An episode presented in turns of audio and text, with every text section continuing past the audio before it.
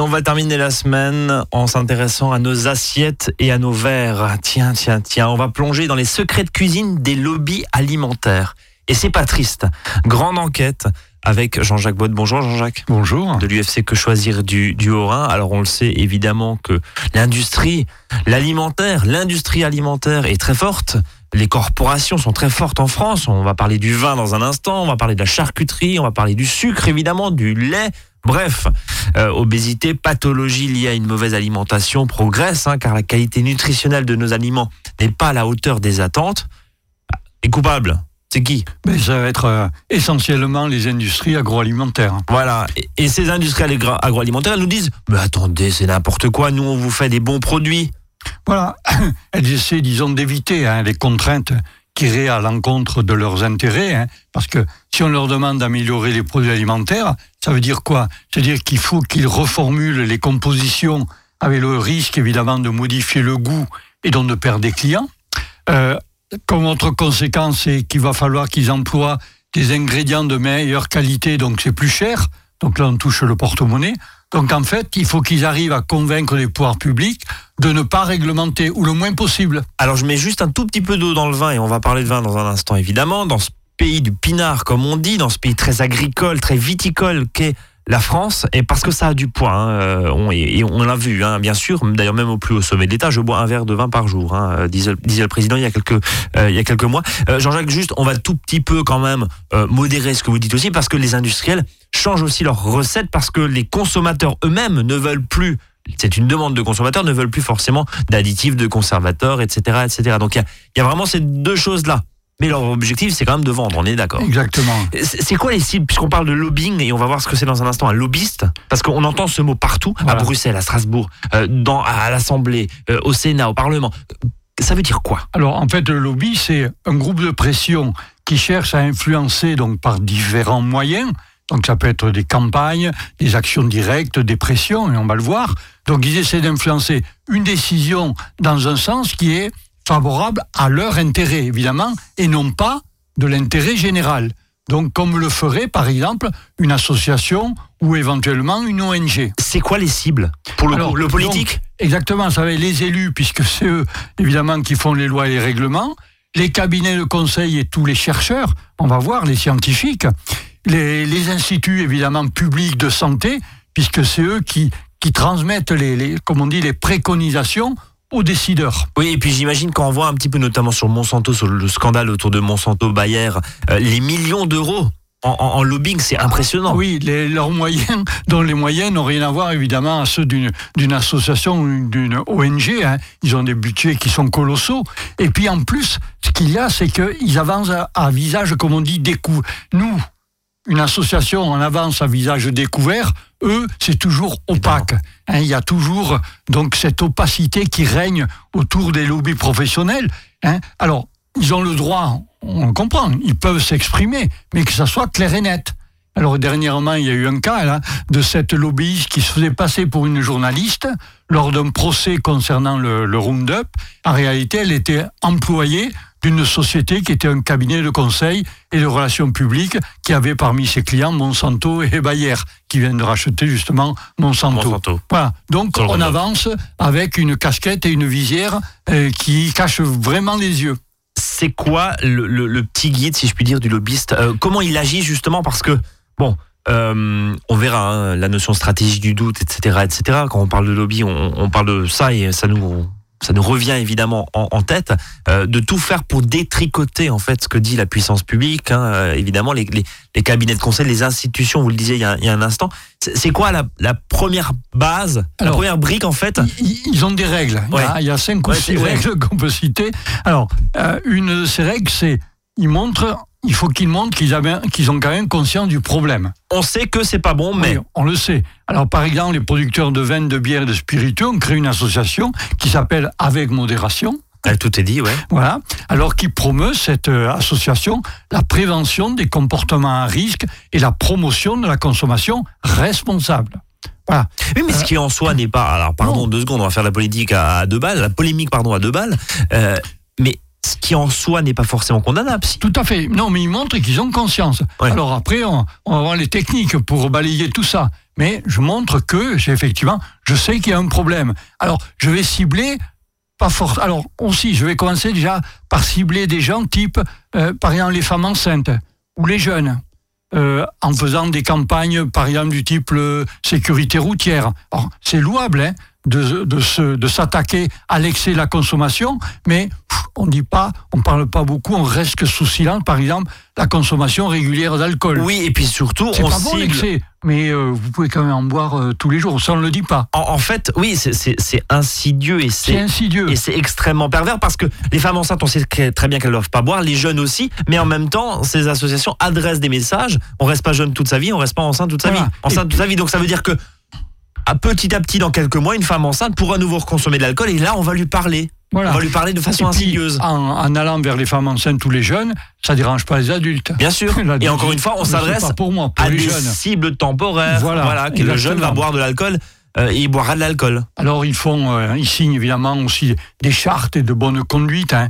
Les fabricants de gâteaux, pâtes à tartiner, de chiffres, tout ça, ça, ça y va. Pour les chartes, ils sont assez doués de bonne conduite vis-à-vis donc de leurs produits. Alors ça, c'est une tactique. J'ai Première tactique. conscience. Ok. Alors, ensuite, on va passer aux choses sérieuses. Je dirais, c'est, il faut que je me fasse des amis parmi les scientifiques, évidemment. Alors, je vais créer des partenariats publics-privés. Alors, exemple, la Fondation pour la recherche en alcoolémie, qui est une association reconnue d'utilité publique, hein, elle est subventionnée par les alcooliers à hauteur de 800 000 euros en 2017, par Je exemple. peux me faire l'avocat du diable? Euh, je les défends absolument pas, mais juste, je peux vous opposer l'argument en disant oui, mais s'il y a une institut, une fondation qui recherche et qui fait de la recherche sur l'alcoolisme, bah c'est peut-être normal qu'il soit, soit subventionné par des gens qui vendent de l'alcool. On peut le voir comme ça aussi, Jean-Jacques. Oui, et puis c'est une façon de se dédouaner, vous voyez, on, on fait des efforts Oui. pour euh, essayer de, de comprendre les méfaits de l'alcool, des choses comme ça.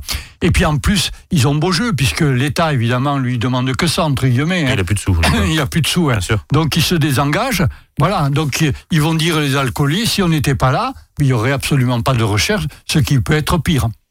Ça sent quand même un peu le conflit d'intérêt, même si, voilà, je, je viens de contre-argumenter en vous opposant le fait que c'est pas si grave que ça et ça peut se comprendre éventuellement un petit peu que justement une fondation qui œuvre pour la prévention soit financée finalement par des gens qui nous vendent justement cette drogue parce que l'alcool est une drogue, faut, faut, faut le rappeler. Oui, alors, ça peut aller effectivement jusqu'au conflit d'intérêts. Alors, rappelez, conflit d'intérêts, c'est une situation d'interférence entre un intérêt public et l'intérêt d'une personne. Voilà. Et donc, lorsque vous avez des médecins et des chercheurs qui siègent dans des conseils scientifiques de ces organismes dont on vient de parler, euh, et qui côtoient tous les jours les Là, c'est professionnels. limite. Là, eh c'est oui, limite. ouais, c'est limite. D'autant que, euh, puisque ce sont quand même ces professionnels qui financent, euh, lorsque je vais donner le résultat d'une expérimentation, pardon, je vais peut-être. On sait dans quel sens, bien Eh sûr. Ouais. On est, on- on est d'accord. Voilà, je vais être prudent. Alors, ils peuvent aller même jusqu'à la désinformation. D'ailleurs, essayer de décribiliser, d'ailleurs, des structures de santé, voire des scientifiques. En leur disant, par exemple, ouais, Oui, donc décrédibiliser l'info, c'est aussi une des armes de ces lobbies, c'est ça, Jean-Jacques? Tout à fait. Euh, ils vont jusqu'à, par exemple, euh, qualifier donc euh, ces gens qui vous disent d'être prudents. Ils les qualifient des faiseurs de peur. Euh, ils disent ouais, vous stigmatisez les, les produits, la population. Euh, à la limite, vous allez jusqu'à la prohibition. Vous voulez criminaliser la consommation d'alcool. Par exemple, là- là-dessus, oui. Donc, et là, c'est aussi d'instaurer la stratégie du doute, bien sûr, j'imagine, en se disant, bah, en fait, euh, voilà, c'est pas, pas si grave que c'est ça. pas si grave que ça. Et puis le consommateur final, il se dit, bon, bah oui, de toute façon, il faut bien mourir de quelque chose. Donc, c'est si voilà, si j'ai envie de boire de l'alcool tous les jours, enfin, Voilà. bah, c'est ça l'idée. Et puis ils vont euh, souvent pousser quand euh, sur les excès. Hmm. Eux, c'est toujours là. Ouais, c'est vrai qu'il faut pas les excès, mais on sait que la consommation courante n'est pas une bonne chose quand elle est trop élevée au niveau même courante. Et on voit Ah. d'ailleurs les, les- les recommandations là, hein, qui est assez qui, qui est assez symptomatique de ce que vous nous dites là il y a un instant. L'agence française, alors je sais plus qui, qui, mais le ministère dit deux verres par jour d'alcool, mais pas tous les jours. Voilà, exactement. Ça veut dire que oui, deux verres. On a les fameux deux verres, oh, un ou deux verres par jour, ça va, mais pas tous les jours. tous les jours. Il n'est pas à l'aise là-dessus. Ah. Il n'est pas à l'aise dans ce pays, comme je le disais il y a un instant, du vin du pinard, euh, de façon un peu, un peu grossière et un peu, euh, et un peu euh, raccourcie. Euh, même le ministère n'est pas à l'aise là-dessus, sur ces recommandations. Non, parce qu'en face, on se souvient de cette passe d'armes avec un ministère de l'Agriculture qui dit ouais, le vin, c'est pas un alcool Voilà. comme les autres. Et justement, euh, ils essaient, donc, ces industries, de faire des amis parmi les politiques hein, et les membres du gouvernement. Hein. Eh ben justement, on va voir comment ça se passe en coulisses avec, je crois, notamment quoi, une histoire d'eau minérale Oui, C'est pas mal. Vous me disiez ça juste avant cette émission. Allez, 13h10, on se replonge dans les secrets de cuisine euh, du lobby et des lobbies alimentaires et industriels. Faut pas l'oublier, évidemment, ils défendent leurs intérêts, mais derrière les intérêts, il y a aussi des emplois. hein. Pardon, je me fais l'avocat du diable, mais voilà, il y a des filières aujourd'hui où on sait très bien que euh, c'est un peu plus compliqué et ça représente aussi, quoi qu'on en dise, des emplois, des éleveurs, des industriels euh, et, des gens qui bossent. À tout de suite. À votre service, le magazine pratique qui vous facilite le quotidien. 13h, 13h30 sur Azure FM.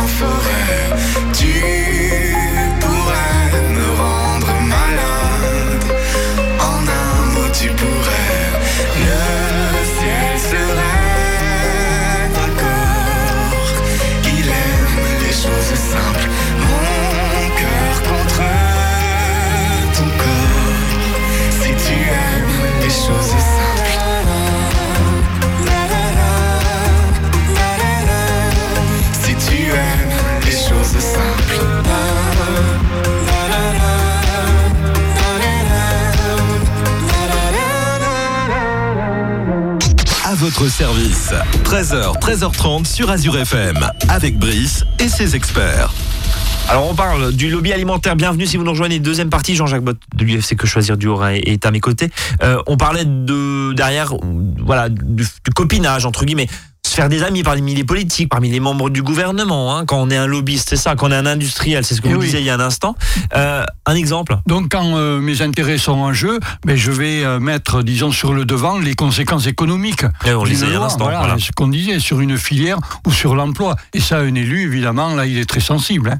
Et donc, l'exemple dont on parlait tout à l'heure, c'était cet élu de Haute-Savoie. Et donc Haute-Savoie au minéral, euh, on sait, euh, dans le secteur. Et donc euh, lui, il avait euh, émis un texte où il encourageait à boire carrément 3 litres d'eau par jour.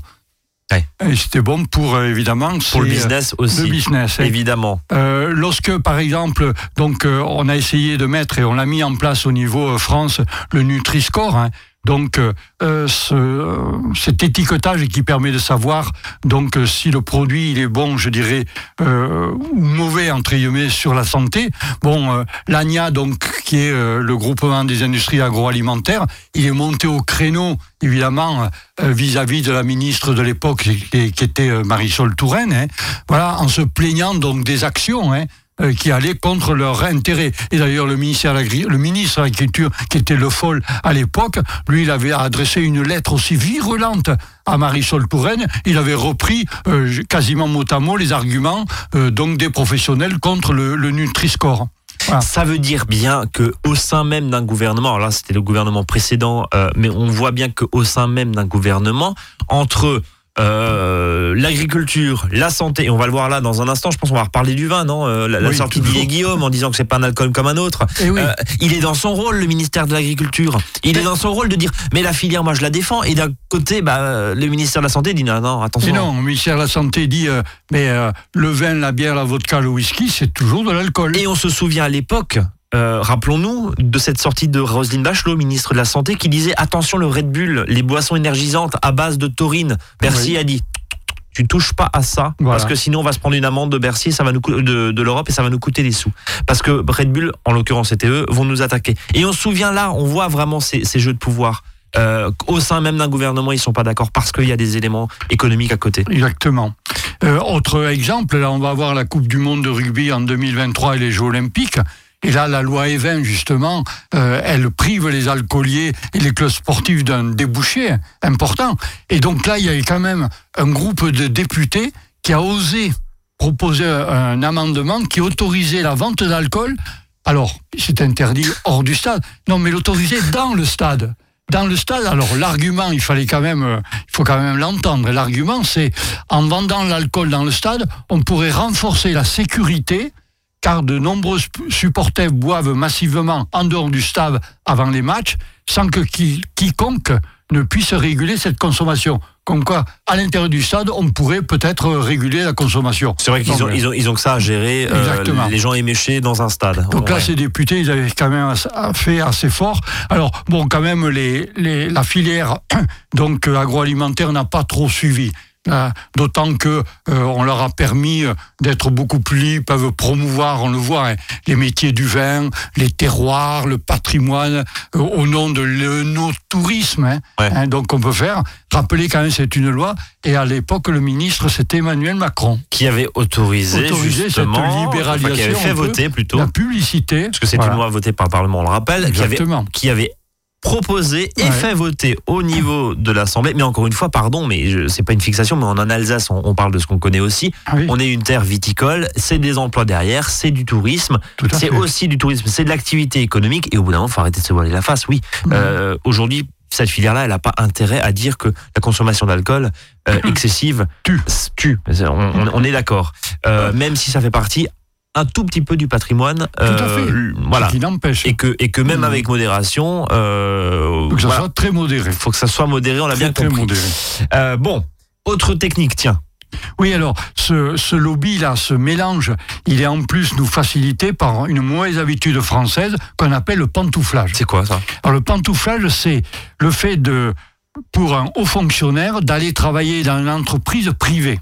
D'accord. Ah oui, c'est Voilà. d'aller du privé au public, du Et public au privé. D'accord, ouais. Si le passage du public vers le privé est encadré, il y a une loi sur la transparence publique, il ne l'est pas du privé vers le public.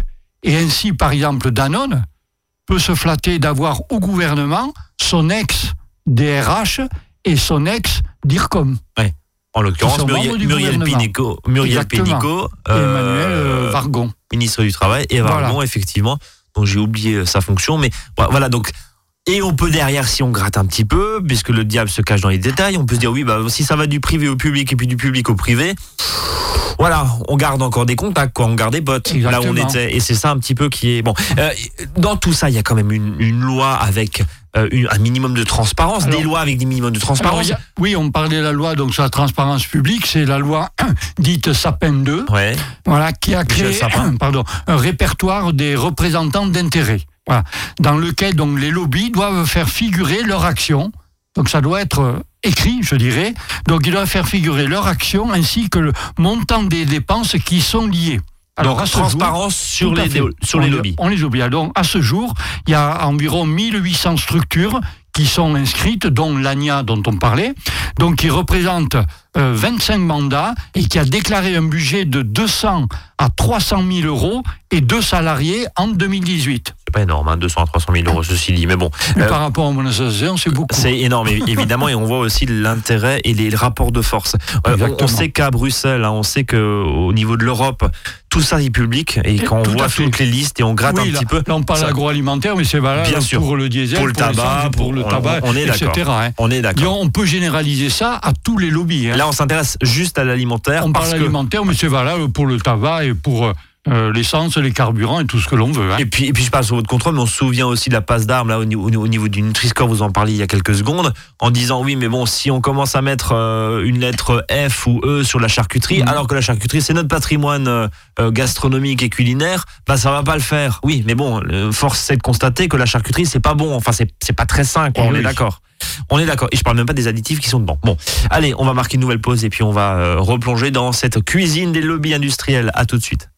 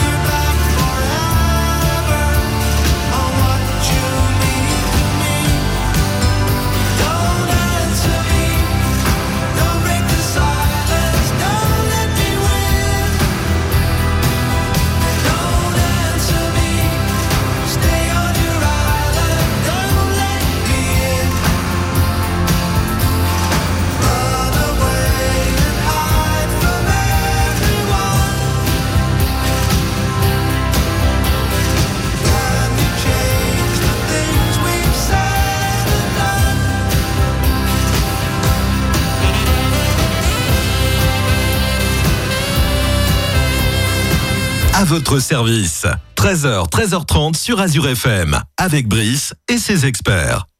Alors, Jean-Jacques, on continue, il nous reste encore quelques minutes à parler de ces lobbies, de ces industries, de l'alimentaire. hein. Quand je dis industrie, enfin, voilà, au, au sens très large, hein. le vin est une industrie, la viande est une industrie, le, le lait est une le, sucre, l'eau le tout, sucre, hein. c'est quand même eux qui font la semaine du goût. Hein. Exactement. Voilà, faut le rappeler. Exactement, La voilà. semaine du goût. Voilà l'exemple. Voilà, on, on, on va pas J'ai frontal. conscience du problème. J'ai conscience du problème, mais bon.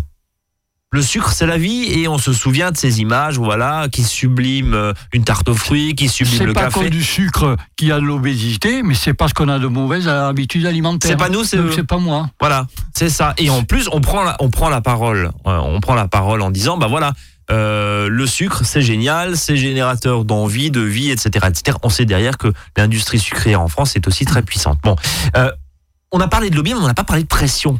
Oui, alors. Est-ce qu'il y a vraiment des pressions? Est-ce que ça, ça fait partie du fantasme du consommateur que nous sommes? Non. Euh, par exemple, euh, on a une instance qui s'appelle le Conseil national de l'alimentation. Donc, une instance consultative sur la politique publique de l'alimentation. Il y a des professionnels, mais nous aussi, en Ouais, tant que hein, consommateurs, vous on y est. ouais. Voilà. Mais dans ces instances-là, ils peuvent, évidemment, chacun fait son travail, entre guillemets, de lobby. Nous, y compris en tant qu'association. Il y a des vraies pressions? Ah oui, il y a absolument des vraies Mais pressions. comment Co- Comment ça se traduit? Comment on peut comprendre? Ça veut dire quoi une pression envers, par exemple, un gouvernement, envers, envers des élus? Ah, C'est ce qu'on dit, se faire des amis vis-à-vis des politiques avec les scientifiques. Voilà. Des pressions en montrant le bon côté des choses et en taisant souvent le mauvais côté des choses. En mettant le doute dans la mauvaise, dans la mauvaise, euh, dans la mauvaise dans foi. la, dans la mauvaise foi. Voilà. Euh, on peut faire des, des pressions, par exemple, ben, pour le Nutri-Score, hein, la pression qu'ont fait les industriels pour justement euh, qu'ils ne soient pas appliqués en France. Ils ont proposé leur Nutri-Score à eux. Et d'ailleurs, en ce moment, il y a une, une attaque, euh, je dirais, européenne, parce que la Commission européenne souhaiterait l'étendre au niveau de l'Europe. Et là, les industriels sont aussi vent debout, justement, pour pas que ça soit appliqué au niveau européen. Et d'ailleurs, on a fait, nous, avec six autres associations de consommateurs, donc on fait une, une- on va dire une pétition, un lobby, on peut dire, hein, un travail de lobby, pour justement euh, que ça soit appliqué au niveau de l'Europe. Alors là, par exemple, ils essaient de nous le décribiller au niveau de, de Twitter d'ailleurs ou de Instagram. Alors ils nous disent que, par exemple, votre Nutri-Score donne des... des des valeurs plus, on va dire A, puisque c'est ABC. hein. Donc des A, par exemple, à des produits ultra transformés où il y a des additifs. Alors, c'est vrai, mais nous, on ne, on le Nutri-Score n'évalue que la qualité Nutritionnelle. nutritionnelle Bien sûr, nutri. et pas le fait, exactement, Ouais. et pas le fait qu'il y ait, par exemple, un pesticide dedans. Ouais. Euh, Ça sera peut-être pour plus tard. Un, Enfin, un reste, ouais, ouais, voilà. oui, voilà. on- on- Le Nutri-Score, c'est la qualité, la qualité nutritionnelle. C'est pas les additifs ou euh, les pesticides qu'il y a dedans. c'est deux choses complètement Donc ils nous différentes, disent, bien ben sûr. ouais, votre score, c'est entre guillemets de la merde. Donc là, en gros, ça veut dire quoi? Ça veut dire qu'on fait, on, on évoque, c'est la fameuse stratégie du doute. Oui. On décrédibilise totalement. Voilà. On dit bah oui, c'est douteux, etc. Et c'est ce qu'on disait tout à l'heure. Le consommateur, il se dit quoi? Ouais bah leur truc Nutri-Score. pff, Finalement, c'est du flan parce qu'en fait, euh, ça m'indique. Il peut y avoir des pesticides. Voilà. Et donc je me dis quoi? Je me dis bah euh, finalement en tant qu'affaire, hein, je, je, je n'en prends pas garde et je m'en sers pas. Voilà. Et l'industrie a gagné. Mais on, on parlait avant l'émission, par exemple, du label rouge. Pareil, le label rouge ne donne qu'un élément positif. Hum. Le reste, ça peut être une viande épouvantable, Tout à fait. mais euh, l'animal, il est bien traité. C'est un oui en, en termes de qualité. Bon, on Par va, on va pas mélanger, mais c'est un mais exemple aussi, aussi voilà. qui donne. Euh, L'idée, c'est de faire, c'est de faire diversion. Vous le disiez aussi à un instant. Hein, voilà, c'est pas. Exactement, de, de dire, ouais, il y a d'autres coupables. Faites du sport. Hum. Voilà. Contents. soutenu, Eh oui, faites du soutenu, sport, voilà. Euh, vous avez aussi le choix de votre alimentation, donc c'est pas de notre faute. Et puis on va parler du, puissant CNIEL aussi, hein, l'interprofession du lait, hein, 5, produits laitiers par jour à l'époque. Là, ça a été réduit maintenant, visiblement, dans les programmes. Mais, mais, mais enfin voilà, ça veut dire 5 du yaourt. des- des- Pourquoi? Parce qu'il fallait faire manger aux Français aussi du lait, et on le sait, euh, Voilà. parce qu'il y a une industrie extrêmement Et, variée et- et derrière. en ce moment, voilà, on voudrait euh, dire, montrer aux Français que peut-être ils mangent aussi trop, ce qui est sûrement vrai d'ailleurs Ouais. en passant. Et donc là, en ce moment, il y a une montée, euh, ils montent tous au créneau, hein, euh, tous les industriels, que ça soit le lait, que ça soit euh, tout ce qui est charcutier, vin, etc. Il y a des salves de courriers qui partent en direction du Haut Conseil de la santé publique, donc de la part de ces fédérations, parce que ils craignent que, ben, pour leur porte-monnaie, si on consomme moins, eh ben, c'est moins d'argent pour ces industriels. On est d'accord, on est d'accord. Et, et aujourd'hui, tout, tout le, le débat qui est autour de la viande, qui a bonne qualité ou pas bonne qualité, mais, mais autour de la consommation de la viande, elle impacte aussi euh, derrière des filières, des éleveurs, des emplois de l'agriculture française, et c'est un pilier aussi. Euh, mais le consommateur est lui-même aussi demandeur. Hein. Quand on voit. Erta, on va, citer des, on va citer des marques, Erta, Fleury Michon et compagnie, qui Mhm. font des, des saucisses véganes, en l'occurrence, euh, végétales, hein, où il n'y a pas un sous-produit animal dedans, c'est que ça répond aussi à une demande consommateur quoi qu'on en dise, euh, évidemment, maintenant, voilà, il y a, il y a cinq ans, qui aurait pensé qu'Erta faisait de la saucisse végétale quand même? Oui, C'est oui. quand même, c'est quand même hallucinant. Bien. euh, en gros, nous, simples consommateurs mortels que nous sommes, Jean-Jacques, qu'est-ce qu'on fait? Comment comment on peut finalement se dire pff, On croit qui? Parce que les agences, elles nous disent oui, mais là, vous, vous nous dites depuis 13 heures, même les agences publiques, parapubliques, qui sont censées donner des recommandations de santé, elles sont quoi Vermoulues, on va dire ça comme ça, infiltrées par des Infiltré, lobbyistes voilà. infiltré par des ça. lobbyistes, on croit qui Oui, c'est toute la, la difficulté. Donc finalement, je vais dire, je vais euh, parler pour ma paroisse finalement. Mais Vous êtes là pour ça aussi, Voilà, les associations de consommateurs peuvent essayer de vous donner un petit peu, euh, vous permettre, disons, de mieux consommer à travers l'information que l'on peut vous donner. Si je vous pose la question, vous avez des lobbyistes au sein de l'UFC que choisir Vous me dites non, évidemment. Non, mais on c'est- mais gagné c'est vrai qu'on fait, comme on le disait tout à l'heure, au sein, par exemple, du Conseil national de l'alimentation, nous y sommes. Et donc, euh, nous essayons de porter la voix des consommateurs, une voix qui va être modérée. Mais le problème, c'est qu'on n'a pas les moyens dont on parlait tout à l'heure, Et on a vu un instant. des autres, euh, des autres organismes agroalimentaires. Bah, vous n'avez pas répondu à ma question. Si je vous demande euh, s'il y a des lobbyistes au sein de l'UFC que choisir, oui, aussi d'une certaine Oui, manière, puisque vous fait. portez la voix des consommateurs. Exactement. Mais on avance à visage découvert. Et vous vous dites là-dessus. Est-ce que, est-ce que vous êtes, vous avez subi vous des pressions, vous au niveau de l'UFC que choisir? Je parle local, national, mais est-ce que des alors- industriels, des représentants sont venus vous dire bon les cocos, vous arrêtez maintenant de taper sur nous Non, parce pas, que pas à ce niveau-là, mais euh, ça peut être euh, insidieux. Par exemple, euh, pour un sujet qui n'a rien à voir avec ça, euh, c'était le, c'est Linky, Ouais. fameux, où on a essayé de nous faire passer pour des pro-Linky. d'accord. Voilà. Donc là aussi manipulation. Manipulation de certains organismes pour dire nous sommes noyautés par EDF qui veut, enfin par Enedis, Par Enedis, qui ouais. veut installer donc ces Linky. Voilà. C'est toujours, c'est insidieux. Bon, allez, guerre de pouvoir, on se croirait dans une série américaine, tiens. Merci infiniment Jean-Jacques. On vous retrouve évidemment euh, tous les lundis soirs. Oui, à Colmar, à la maison des associations d'Ingersheim. À Mulhouse, au carré des associations, aussi le lundi soir. À Strasbourg, pareil, à la maison des associations, pas des orphelins. Et puis, site internet national, donc choisir.org, et euh, départemental, orem.ufcquechoisir.fr, et puis aussi un site Facebook. Bon, merci Jean-Jacques de nous aider à mieux consommer. Oui. Je vous souhaite un très bon week-end et on se donne rendez-vous la semaine prochaine. Salut à tous.